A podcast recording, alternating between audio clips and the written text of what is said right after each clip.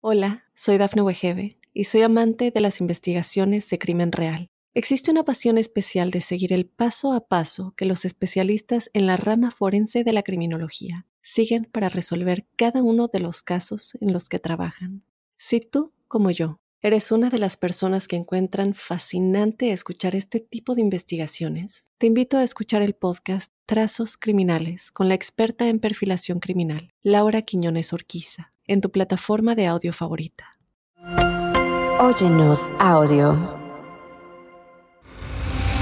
Aileen Rowe, de 15 años de edad, fue asesinada por Charles Smith en el desierto a las afueras de Tucson, Arizona, el 31 de mayo de 1964. Más temprano en la noche de ese día, supuestamente el criminal les había dicho a sus amigos, quiero matar a una chica, quiero hacerlo esta noche, creo que puedo salirme con la mía tratando constantemente de compensar su baja estatura. Este hombre usaba botas de vaquero de gran tamaño rellenas de trapos para realzar su postura. También era conocido mentiroso patológico que les decía a las chicas que tenía enfermedades terminales e inclusive que tenía conexiones con la mafia, mientras a sus amigos constantemente se jactaba de sus hazañas sexuales. ¿Estás listo para conocer su historia? No tengas miedo, que ya empezó. Crímenes de terror.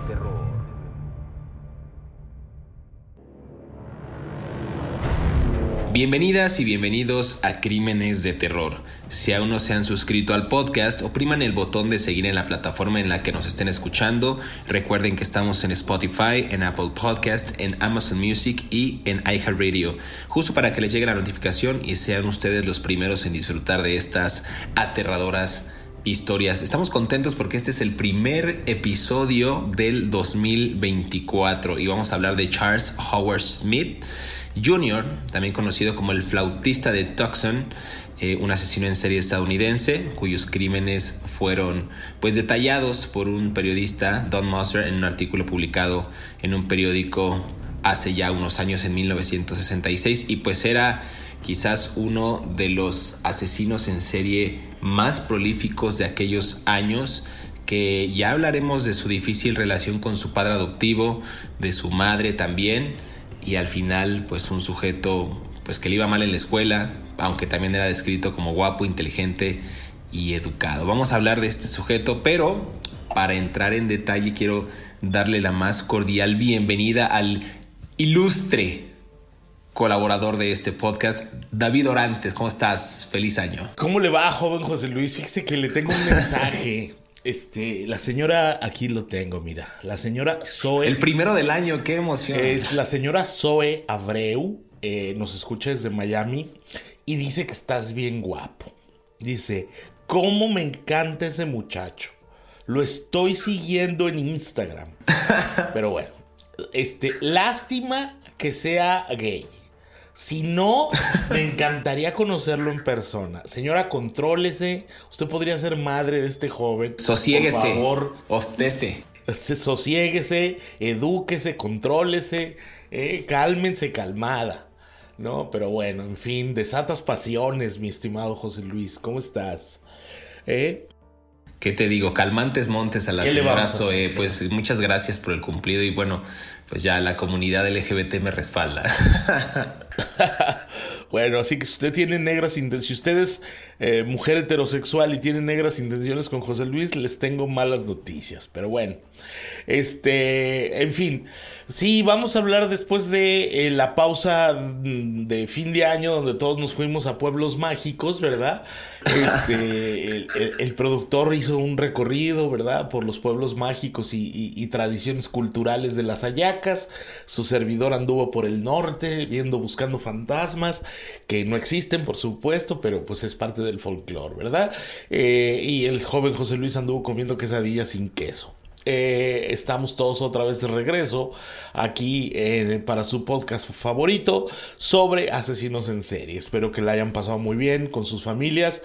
Yo no, no suelo celebrar mucho, pero bueno, ya, estamos acá de regreso, pues, ¿no? Y efectivamente vamos a hablar de este señor, Charles Howard Smith, que a, algo que me llama mucho la atención, este, bueno, no sé, eh, era un hombre que tenía una gran necesidad de reconocimiento y de... Mm, ah, y de ser apreciado y de causar algún tipo de simpatía y empatía en los otros seres humanos a tal punto que modificaba su cuerpo, ¿no? Por lo menos en algún punto de su adolescencia mm, ah, modificó su labio inferior con una pinza porque quería parecerse a Elvis Presley, ¿no? Este, además era un hombre más o menos bajito, este, se los dice uno que es un hombre bajito, yo mido 1,73 en, en 5,8 en medidas americanas, ¿no? En pies y pulgadas. Y este señor usaba botas de cowboy, de vaquero, a las que les ponía, y este, por favor no se rían, ¿no? Porque pobre hombre, ¿verdad? Les, las rellenaba de periódicos y latas aplastadas porque quería verse más alto. Entonces les metía todo eso adentro de las botas y lo metía a sus piecitos para verse más alto. Pues eso te habla de unas terribles inseguridades del hombre, ¿no? Ya cuando eres chaparro de unos 73 como yo, o de unos 60, o de lo que la vida te haya dado, o los genes de tus padres te haya dado, pues ya, ¿no? Te resignas, ¿no? O sea, yo nunca podría hacer carrera como point guard en la NBA, así que pues ni modo, ¿verdad? Ellos se lo perdieron por mi estatura, ¿no? Este, pero bueno, eso te habla mucho pues de los grandes, grandes, grandes problemas emocionales y psicológicos que tenía este hombre para pues tratar de aceptarse a sí mismo y, bueno, de alguna manera tal vez todo esto lo llevó a la, a, como tú dices, a la carrera criminal, pese a que era un hombre pues, pues más o menos este, con algún tipo de empatía, ¿no? De parte de sus amigos, tenía muchos amigos, pero pues nunca parecía ser suficiente, ¿no? Pero si quieres, vamos hablando poco a poco de Don Charles Smith, que como tú bien dices, este, eh, nació en la ciudad de Tucson, Tucson, Arizona, en el sur. Eh, uno de los lugares mágicos del mundo, eh, donde se ven los atardeceres más hermosos eh, que se puedan ver en el desierto, con un, con un color rojo, violeta, este, entre azul, rojo, violeta, precioso, amarillo, ¿no? Sobre todo en invierno es, los atardeceres son espectaculares en esa zona del mundo, ¿no? Pero bueno, vamos, dale. Vamos dándole, pues sí, mira, yo anticipaba en este eh, episodio de Crímenes de Terror que este hombre Charles Smith nació de una madre soltera el 8 de julio de 1942 y fue adoptado después por Charles y Catherine Smith, propietarios y operadores de Hillcrest Nursing Home en Tucson, en Arizona, o Tucson, como quieran decirle, Tucson. A menudo, dicen algunas de las notas y expedientes de, aquellos años, eh, lo describían como un hombre pues inteligente y cortés, pero a menudo también discutía con su padre adoptivo. Le iba mal en la escuela, a pesar de que muchos, insisto, lo consideraban un tipo brillante, un tipo pues que sí tenía un buen desempeño escolar también para términos de, escuelas en Estados Unidos, pues él era un atleta consumado. Recuerden que muchos de los eh, deportistas o atletas que están en Estados Unidos y, están en escuelas, pues muchas veces son destacados u obtienen becas o ciertos beneficios por pues tener estas habilidades, ¿no? Él se destacó en gimnasia, incluso llevó a su escuela secundaria a un campeonato estatal pero al final abandonó el equipo en su último año. Al parecer aquí todo iba bien, insisto, era un sujeto pues en apariencia normal e inclusive podría yo decirlo un poco destacado por el tema del deporte. Y justo antes de graduarse, también aquí dicen que Charles robó algunas herramientas del taller mecánico, eh, de un taller mecánico y después fue suspendido. Por eso nunca regresó a la escuela. Este hombre eh, para ese momento ese joven comenzó a vivir en su propia habitación, en la propiedad de sus padres, y recibió un subsidio de al menos 300 dólares al mes. Entonces, de alguna manera, él quiso con ese dinero, que tampoco era tanto, tampoco era poco para sus necesidades, pues independizarse de, de pues, tanto de la escuela, más bien dejar la escuela e independizarse poco a poco de sus padres. Entonces, un sujeto problema, pero también destacado. Vemos estas dos caras de un hombre pues que insisto, quizás podría parecer que era un adolescente, un joven con problemas pues de la edad, ¿no? O sea, que quizás no se ubicaba, que no entendía bien qué era lo que quería en la vida y en qué momento esto, tú crees David, que se trastoque y el jovencito, señor joven, Charles Howard Smith Jr. comienza a trastocar quizás su psique, su, su comportamiento. Bueno, yo creo que hubo varios elementos, ¿no? Eh, primero, tenía una relación conflictiva con su padre adoptivo, ¿no?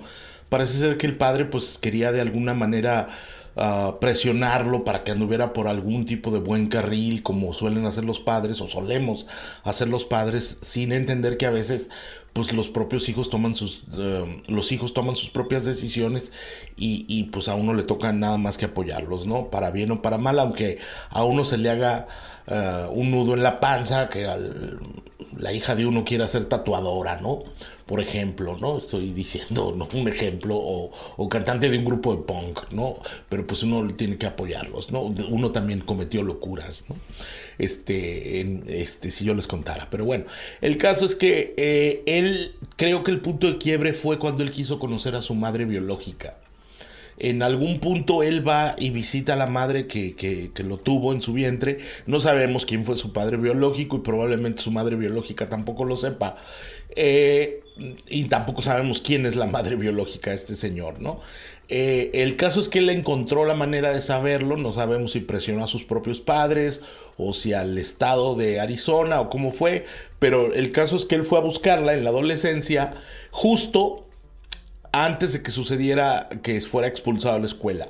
Y la busca y ella se enojó con él, se enojó muchísimo con él y lo corrió y le dijo que nunca regresara.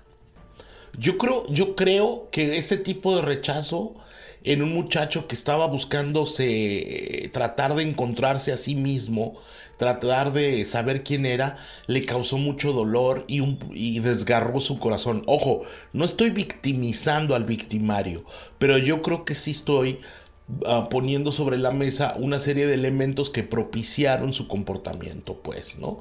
Me parece que la mala relación con el padre adoptivo y el rechazo de la madre biológica fueron factores determinantes para que este hombre pues, se enojara con el mundo, ¿no? Básicamente. Totalmente. Vamos a hacer una pausa aquí en Crímenes de Terror y regresamos para seguir conversando acerca de Charles Howard Smith. No se despegue.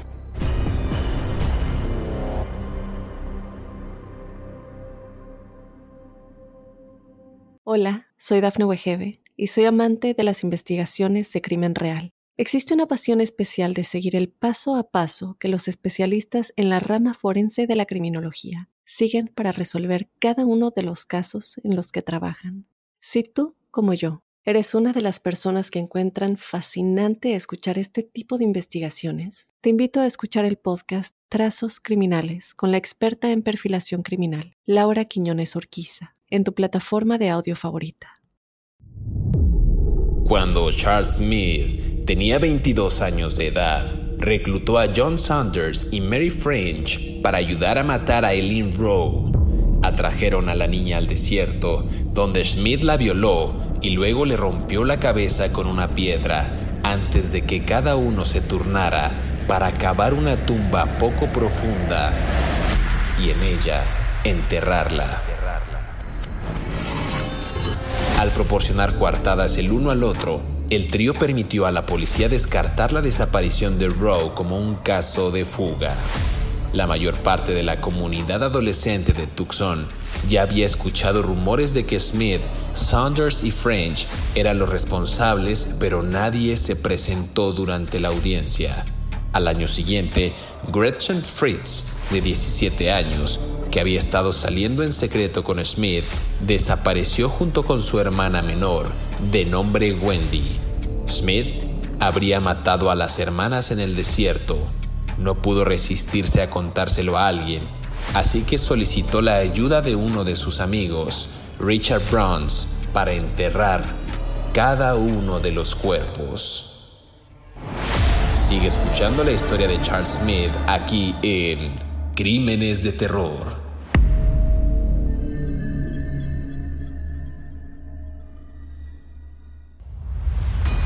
Regresamos a Crímenes de Terror, estamos conversando acerca de Charles Howard Smith. Ya anticipabas tú, David, de esta relación, pues digamos, turbia, tormentosa, difícil que tenía este joven con su padre adoptivo. A mí me parece interesante algunos de los datos que refieren expedientes de la época que hablan de que este hombre cuando se gradúa de la escuela secundaria comienza también a teñirse el cabello de negro, este negro azabache como coloquialmente se le dice, se aplicaba también varias capas de cosméticos e inclusive diseñó un lunar falso para hacer que su rostro pareciera más malo, ¿no? esto a pesar de su apariencia pues algo extraña, se convirtió también él en un héroe, pues digamos que una secta de jóvenes locales descontentos, ¿no? Con quienes compartía ciertos gustos, afinidades e inclusive afecto. Él bebía eh, con sus amigos eh, de forma constante, es decir, era un, un joven que a muy temprana edad también empezó a consumir alcohol y a hacer algunas tropelías o chiquitajes, como decía yo, el año pasado en Crímenes de Terror. ¿Cómo lo ves? Pues es que siempre los inadaptados son atractivos para otros, ¿no? O sea, cuando tú eres el, el rebelde sin causa, ¿no? El James Dean, el Marlon Brando en El Salvaje, ¿no? El, el atrevido, el Mel Gibson en, en este Blade Runner pues ese tipo de figura mítica transfiere tu propia personalidad a, una especie como de, de referente para otros muchachos que quisieran estar ahí, ¿no?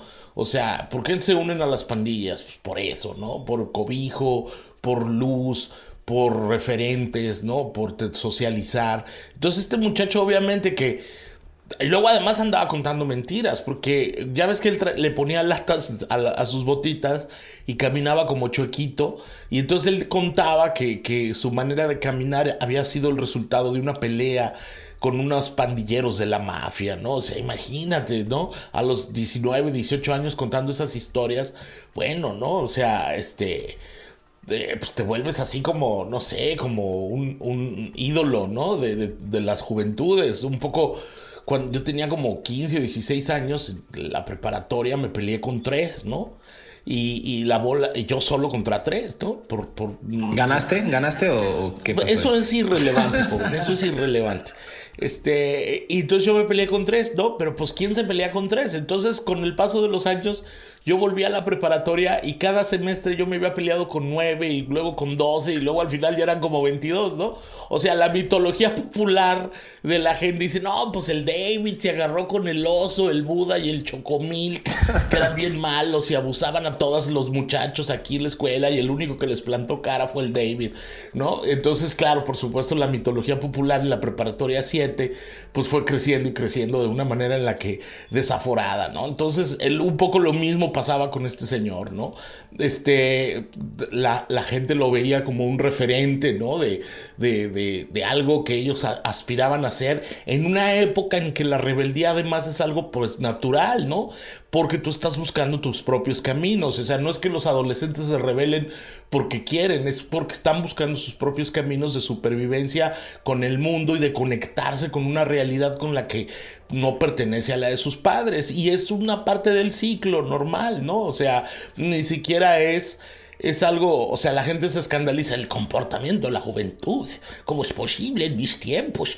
Pues no, pues en tus tiempos también tú eras otra cosa, ¿no? Eras cholo o pachuco, como dice la canción de la maldita vecindad, o lo que haya sido. Entonces esto mismo sucedía con este joven. Él se convertía en un referente de una rebeldía ahí en el sur de Arizona, en Tucson, porque se atrevía a hacer cosas que nadie más se atrevía. Hasta que un día, este pues se atrevió a hacer algo que ya directamente fue uno de sus primeros crímenes, ¿no? A este muchacho, obviamente, a este señor Charles Smith, Charles Howard Smith, pues le faltó guía, ¿no? Porque tienes que aprender a lidiar con la rebeldía juvenil y explicarles que es parte de su proceso. Explicárselos sin ah, adoctrinar. ¿No? Es complicado lidiar con los adolescentes, pero un poco así es el rollo, pues tienes que ser parte de su proceso, pero sin que ellos sientan que tú les estás explicando el proceso, ¿no? Porque si no se revelan a la explicación del proceso, ¿no? Pero bueno, eso es un, es un poco, son tribulaciones de padre de un adolescente, ¿no? Pero bueno, este, el caso es que e, es eso, pues, él, él era eso, ese símbolo para otros jóvenes que lo veían como pues, y luego él propagaba sus mentiras, pues decían, yo quiero ser como él, ¿verdad? Y las muchachas pues, se sentían seducidas por este tipo, ¿no? También, ¿no? Porque pues, además hay muchas muchachas a las que les gustan los chicos malos, ¿no? Este, tú lo puedes ver en cualquier cárcel la fila de mujeres que están a punto de entrar a llevarles comida o, dinero a los hombres que están ahí presos por años y, y, este y cuando las entrevistas te dicen no es que él no es malo pero que se juntaba con la gente equivocada pero yo lo amo así como es y lo quiero no o sea eso pasa en todos los países del mundo pues no y es, es un fenómeno o sea son mujeres encarceladas afuera no porque están viviendo pues para cuidar al chico malo que está allá adentro, ¿no? Pero bueno, en fin, ese es otro fenómeno social del cual podremos hablar otro día. Ahora hablemos directamente del primer asesinato, si no te molesta, joven José Luis, que come quesadillas sin queso. Para nada, don David Orantes. Pues mira, justo recordarán que hablaba de que este hombre pues se alcoholizaba pues ya a muy temprana edad, ¿no? Eh, en algún momento, cuando él vivía con sus amigos, Mary French y John Saunders, la noche del 31 de mayo de 1964, a Smith eh, se le ocurrió una idea que para él seguramente fue asombrosa, queriendo pues tener más adeptos o ganar popularidad e inclusive hacer notar su autoridad frente a sus seguidores, ¿no? Eh, y él dice, quiero matar a una chica esta noche, creo que puedo salirme con la mía, es lo que refieren algunos expedientes. Y su víctima elegida fue nada más y nada menos que Aileen Rowe, de 15 años, quien fue atraída desde su casa a un tramo de desierto cerca del campo de golf local, donde este hombre, Smith, la violó, la mató a golpes con una piedra y plantó el cadáver en una tumba poco profunda. Entonces vemos aquí, yo diría como un, digo, no soy psicólogo evidentemente, pero veo un síntoma y veo una característica narcisista de un hombre que evidentemente cree que tiene la popularidad, la aceptación y además tiene la necesidad de seguir obteniendo el reconocimiento de su círculo social pues bastante cercano e íntimo para cometer este tipo de tropelías y creer que eso le va a dar más valía, más poder e inclusive más sombría. Yo lo veo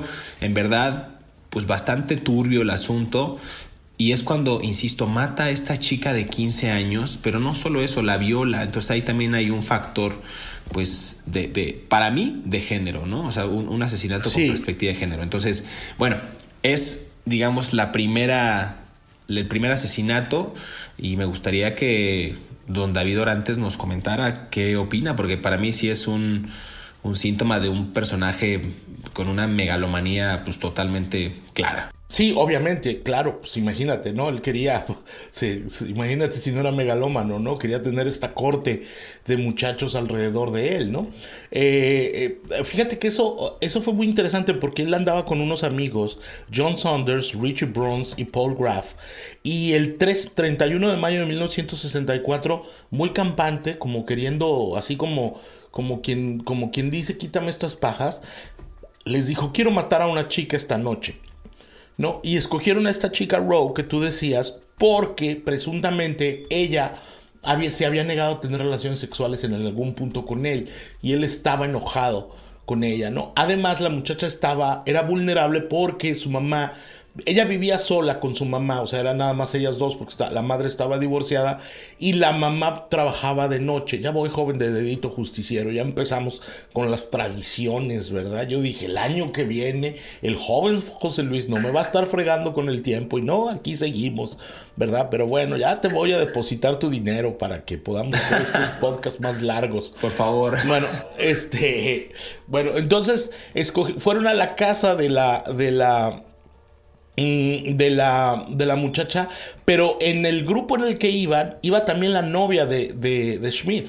Mary French, que fue la que sedujo a la muchacha para que confiara en el grupo y la sacaran de su casa para llevarla al desierto. En un momento la empezó a amarrar para violarla y ella le preguntó, ¿por qué me haces esto? ¿Por por qué, por qué, qué te pasa? Y, este tipo, quien además obviamente no se quería ser responsable de su crimen, le dijo, es idea de Mari, ella te odia.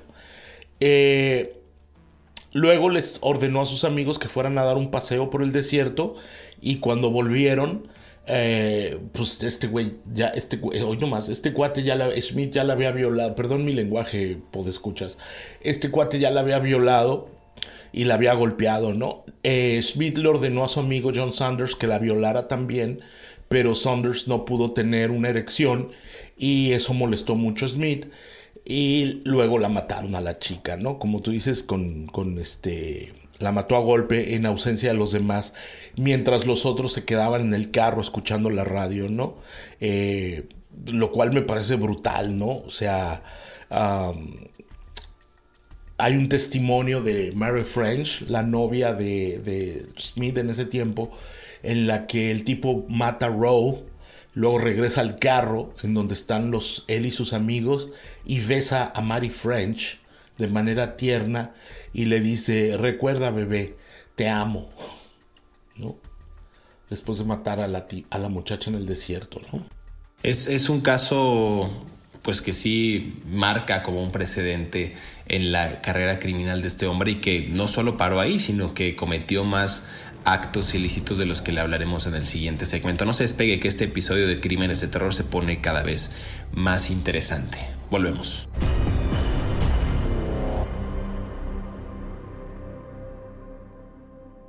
Hola, soy Dafne Wegebe y soy amante de las investigaciones de crimen real. Existe una pasión especial de seguir el paso a paso que los especialistas en la rama forense de la criminología siguen para resolver cada uno de los casos en los que trabajan. Si tú, como yo, eres una de las personas que encuentran fascinante escuchar este tipo de investigaciones, te invito a escuchar el podcast Trazos Criminales con la experta en perfilación criminal, Laura Quiñones Orquiza en tu plataforma de audio favorita. Smith intentó escapar de la prisión en varias ocasiones y finalmente lo logró el 11 de noviembre de 1972, cuando él y el triple asesino Raymond Hudgens escaparon de la prisión estatal de Arizona.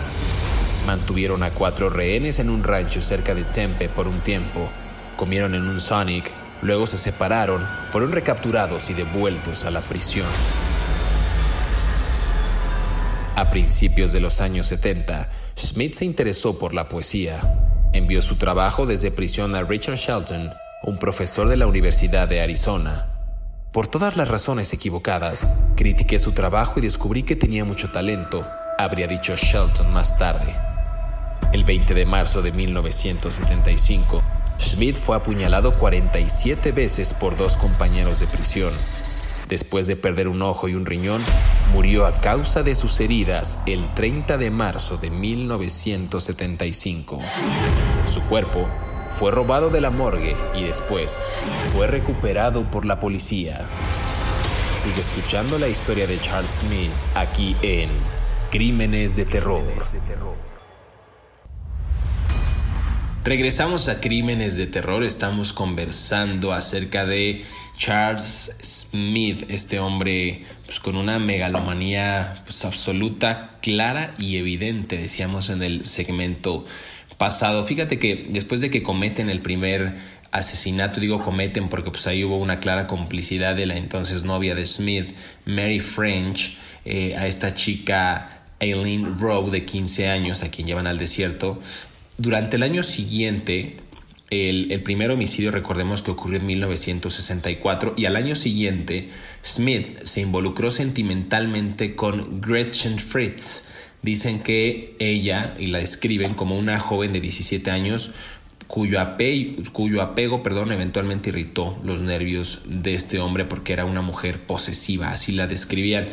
Eh, dicen que en la noche del 11 de agosto de 1965, Smith estranguló a Gretchen y a su hermana Wendy Fritz, quien tenía apenas 13 años de edad, en su casa y luego arrojó los cuerpos en el desierto. Y aquí ya hay un patrón o un modus operandi porque a la primera víctima también la llevó al desierto. Entonces este hombre era incapaz de contenerse. Recordemos que pues estamos hablando de un sujeto megalómano, un sujeto narcisista y evidentemente ya violento que había trasladado pues su deseo de reconocimiento hacia la violencia. Dice David Orantes que quiere la palabra, pero nada más para terminar, él se jactó del crimen ante su amigo Richard Bruns que lo llevó a mirar los cuerpos y le pidió ayuda para enterrarlos, ¿no? O sea, él pues, le asombró tanto que también ya estaba pidiendo ayuda para deshacerse de los cuerpos. ¿Cómo lo ves, David Orantes? Bueno, sí, pero aquí hay varios elementos. A ver, Gretchen Fritz era una muchachita de 16 años que era hija de un prominente médico, cirujano, cirujano cardíaco y líder comunitario en Tucson. Ella eh, había sido despedida de la, bueno, despedida no, había sido expulsada de la escuela de niños popis, de niños fifís, para decirlo en mexicano, en la que estudiaba, porque, eh, porque había participado en un robo. Eh, de alguna manera, Schmidt conocía iba a decir que Tucson en ese tiempo era un pueblo bicicletero, pero luego se ofenden. Entonces no voy a decir nada de los pueblos bicicleteros, por cierto. Andaba yo en un pueblo bicicletero, por cierto. Este, muy bonito, muy bonito.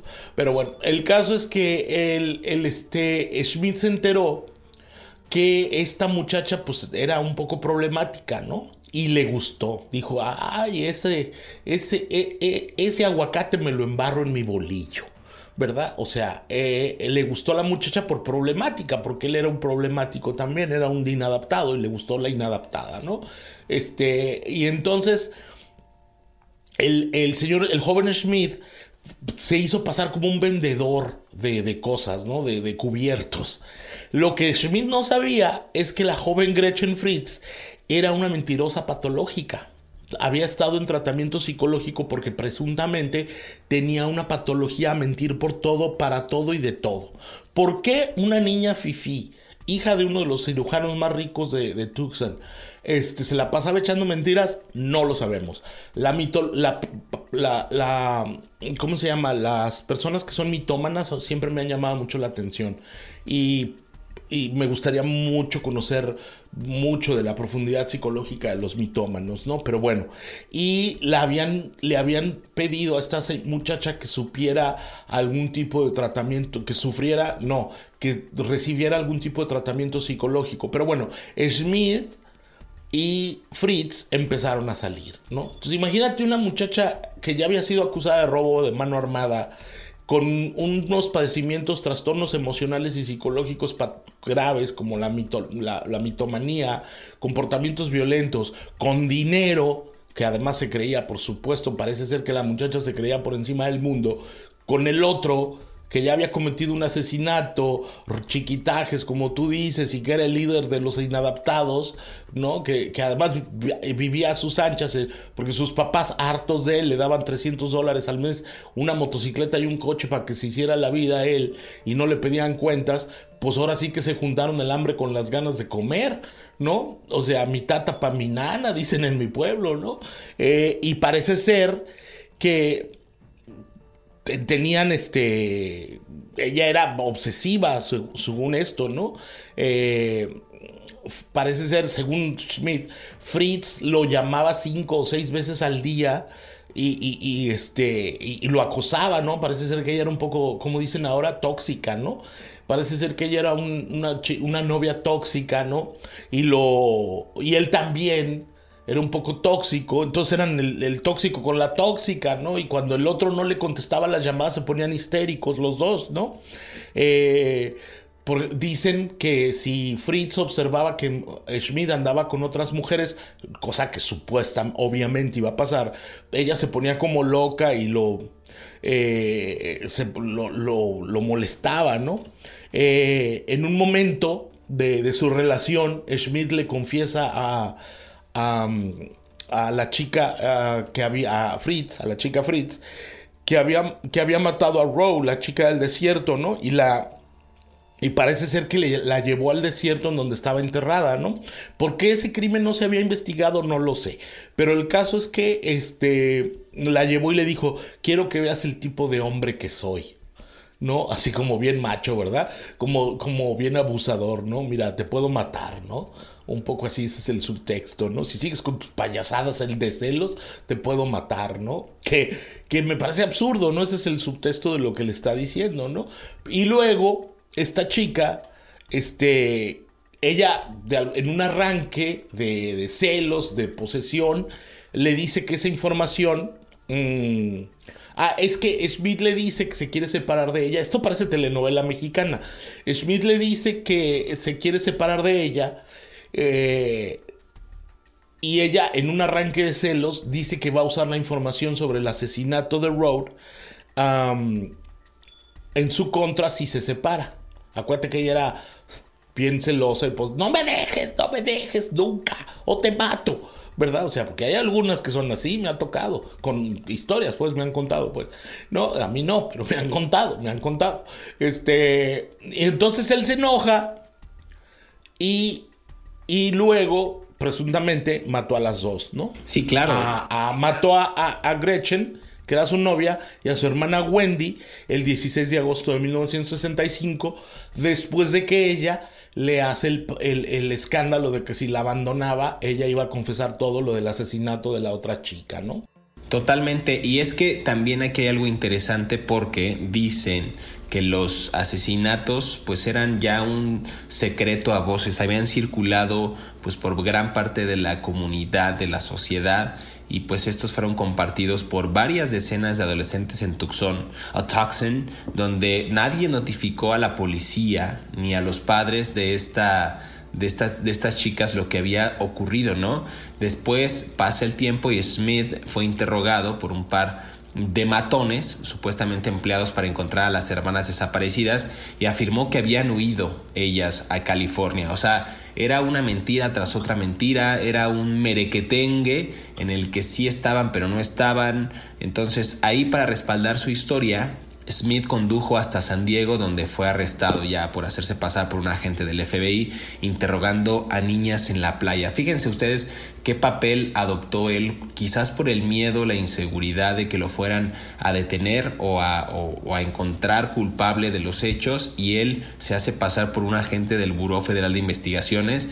Eh, insisto, esto parece una telenovela muy mal contada, una telenovela mexicana, pero pues realmente ocurrió que es el, el, hecho. En su casa en Tucson después Smith se casa en septiembre y le propone matrimonio a su novia de 15 años después de una cita a ciegas, pero esto era parte, insisto, de una fachada que él tenía de una coartada y se estaba resquebrajando, quizás porque su comportamiento se volvía cada vez más errático. Había tropezón tras tropezón y el hombre pues ya se convertía más bien en una pues en un objetivo claro para las autoridades, David. ¿Cómo lo ves? Ya se nos está acabando el tiempo aquí en Crímenes, pero me gustaría que ahora sí que remataras la nota. Bueno, básicamente él, él, eh, un amigo de él al que le confiesa los asesinatos de las muchachas, que, que Burns se siente amenazado porque piensa que tal vez pueda matar a su novia y se va a Ohio.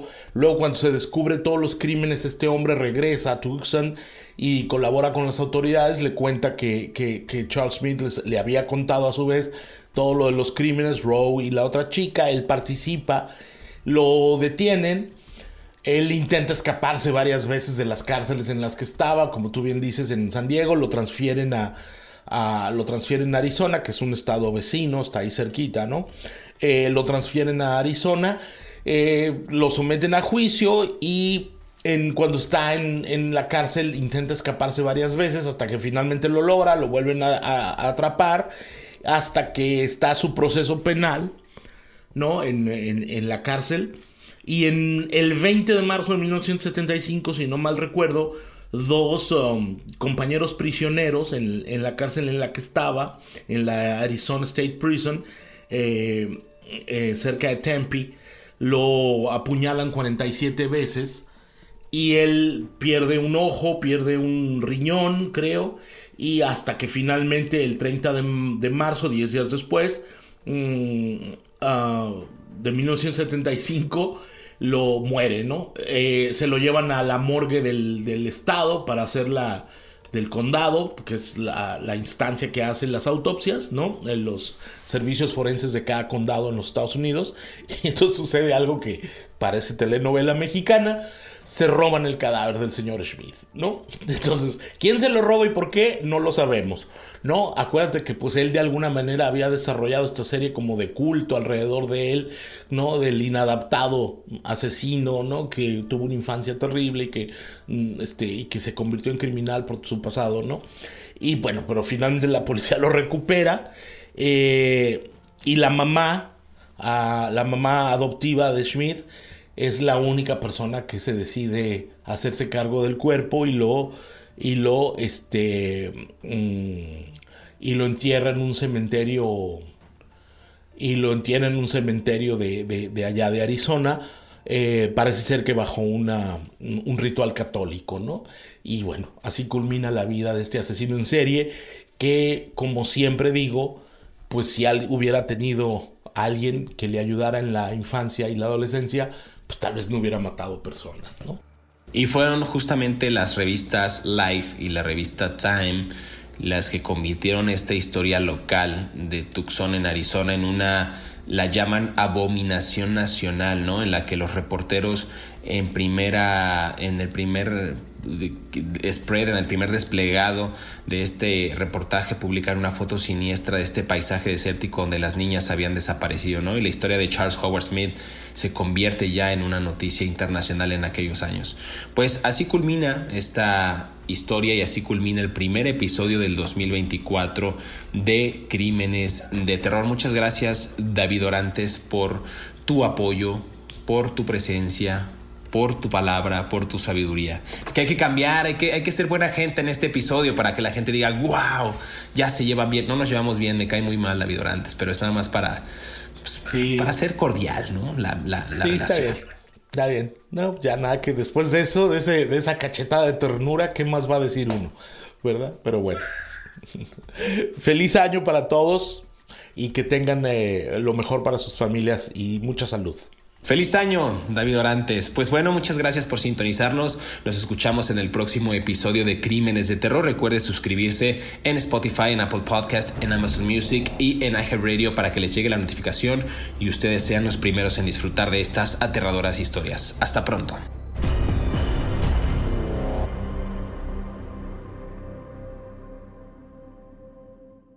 Hola, soy Dafne Wegebe y soy amante de las investigaciones de crimen real. Existe una pasión especial de seguir el paso a paso que los especialistas en la rama forense de la criminología siguen para resolver cada uno de los casos en los que trabajan. Si tú, como yo, eres una de las personas que encuentran fascinante escuchar este tipo de investigaciones, te invito a escuchar el podcast Trazos Criminales con la experta en perfilación criminal, Laura Quiñones Orquiza, en tu plataforma de audio favorita.